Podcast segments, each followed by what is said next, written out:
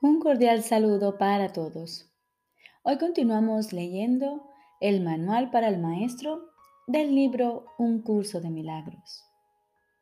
Quinta parte. ¿Cómo se logra la curación? Para que la curación pueda tener lugar, es necesario que se entienda el propósito de la ilusión de la enfermedad. Sin este entendimiento, la curación es imposible. Primer punto. El propósito de la enfermedad. Jesús nos dice, la curación se logra en el instante en que el enfermo deja de atribuirle valor al dolor. ¿Quién elegiría sufrir a menos que pensase que con ello podría ganar algo y algo que viene y algo que tiene valor para él? Indudablemente cree que está pagando un precio módico por algo de mayor valor, pues la enfermedad es una elección, una decisión. Es la elección de la debilidad procedente de la equivocada convicción de que es fuerza. Cuando esto ocurre, se ve a la verdadera fuerza como una amenaza y a la salud como algo peligroso. La enfermedad es un método concebido en la locura para sentar al Hijo de Dios en el trono de su Padre. A Dios se le ve como algo externo, poderoso y feroz, ansioso por quedarse con todo el poder para sí mismo. Solo con su muerte puede su Hijo conquistarle. ¿Y qué representa la curación dentro de esta loca convicción? Simboliza la derrota del Hijo de Dios y el triunfo de su Padre sobre él. Representa el desafío supremo en forma directa que el Hijo se ve forzado a aceptar. Representa todo lo que Él se ocultaría a sí mismo para proteger, entre comillas, su vida si se cura. Él es responsable de sus pensamientos. Repito, representa todo lo que Él se ocultaría a sí mismo para proteger su vida si se cura. Él es responsable de sus pensamientos. Y si es responsable de sus pensamientos, será destruido a fin de demostrarle cuán débil y miserable era. Mas si él mismo elige la muerte, su debilidad se convierte en su fuerza. Ahora se ha impuesto a sí mismo lo que Dios le habría impuesto, y de esta forma ha usurpado completamente el trono de su Creador.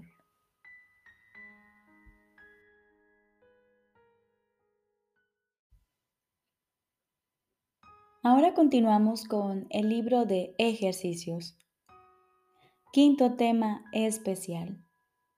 ¿Qué es el cuerpo?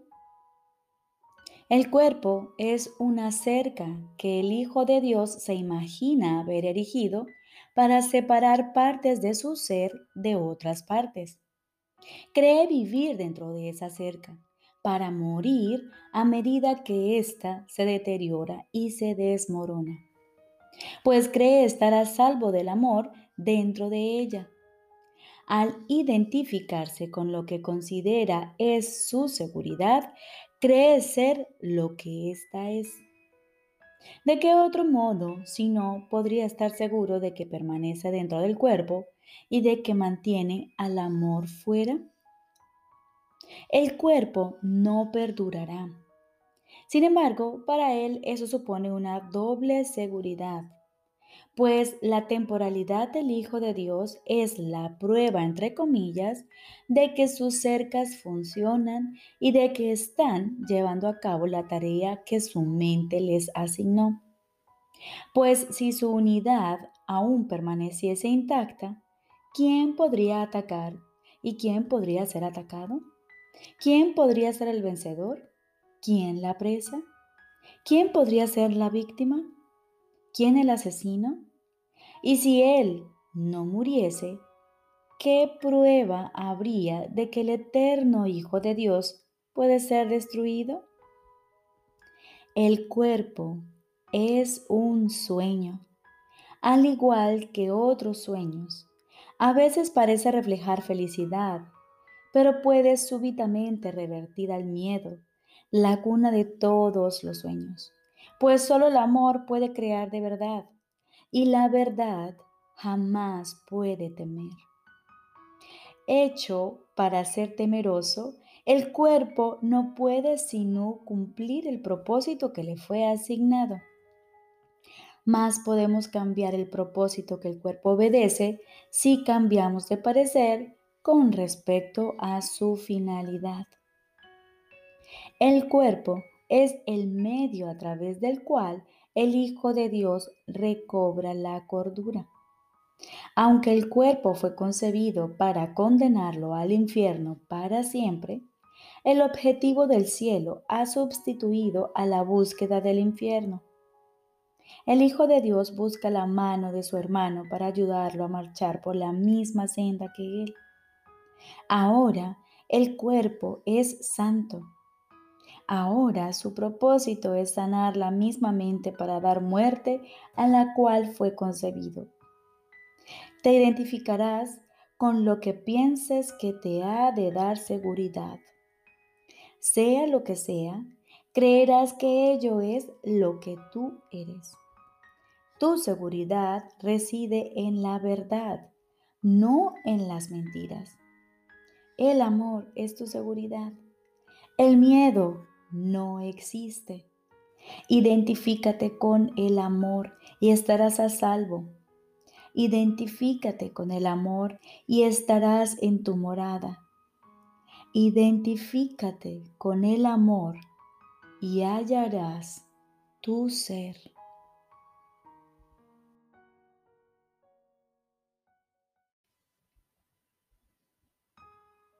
Lección número 261. Dios es mi refugio y seguridad. Dios es mi refugio y seguridad. Me identificaré con lo que creo es mi refugio y mi seguridad. Me veré a mí mismo allí donde percibo mi fuerza y pensaré que vivo dentro de la ciudadela en la que estoy a salvo y en la que no puedo ser atacado. No dejes que hoy busque seguridad en el peligro ni que trate de hallar mi paz en ataques asesinos. Vivo en Dios. En Él encuentro mi refugio y mi fortaleza. En Él radica mi identidad. En Él reside la paz eterna. Y solo allí recordaré quién soy realmente. No dejes que vaya en pos de ídolos, Padre mío, pues lo que deseo es estar contigo en casa. Elijo ser tal como tú me creaste y encontrar al Hijo que tú creaste como mi ser. Y ahora aguardamos silenciosamente acallamos nuestra mente y nos disponemos a escuchar a nuestro Padre. Estoy seguro de que Él te hablará y de que tú le oirás.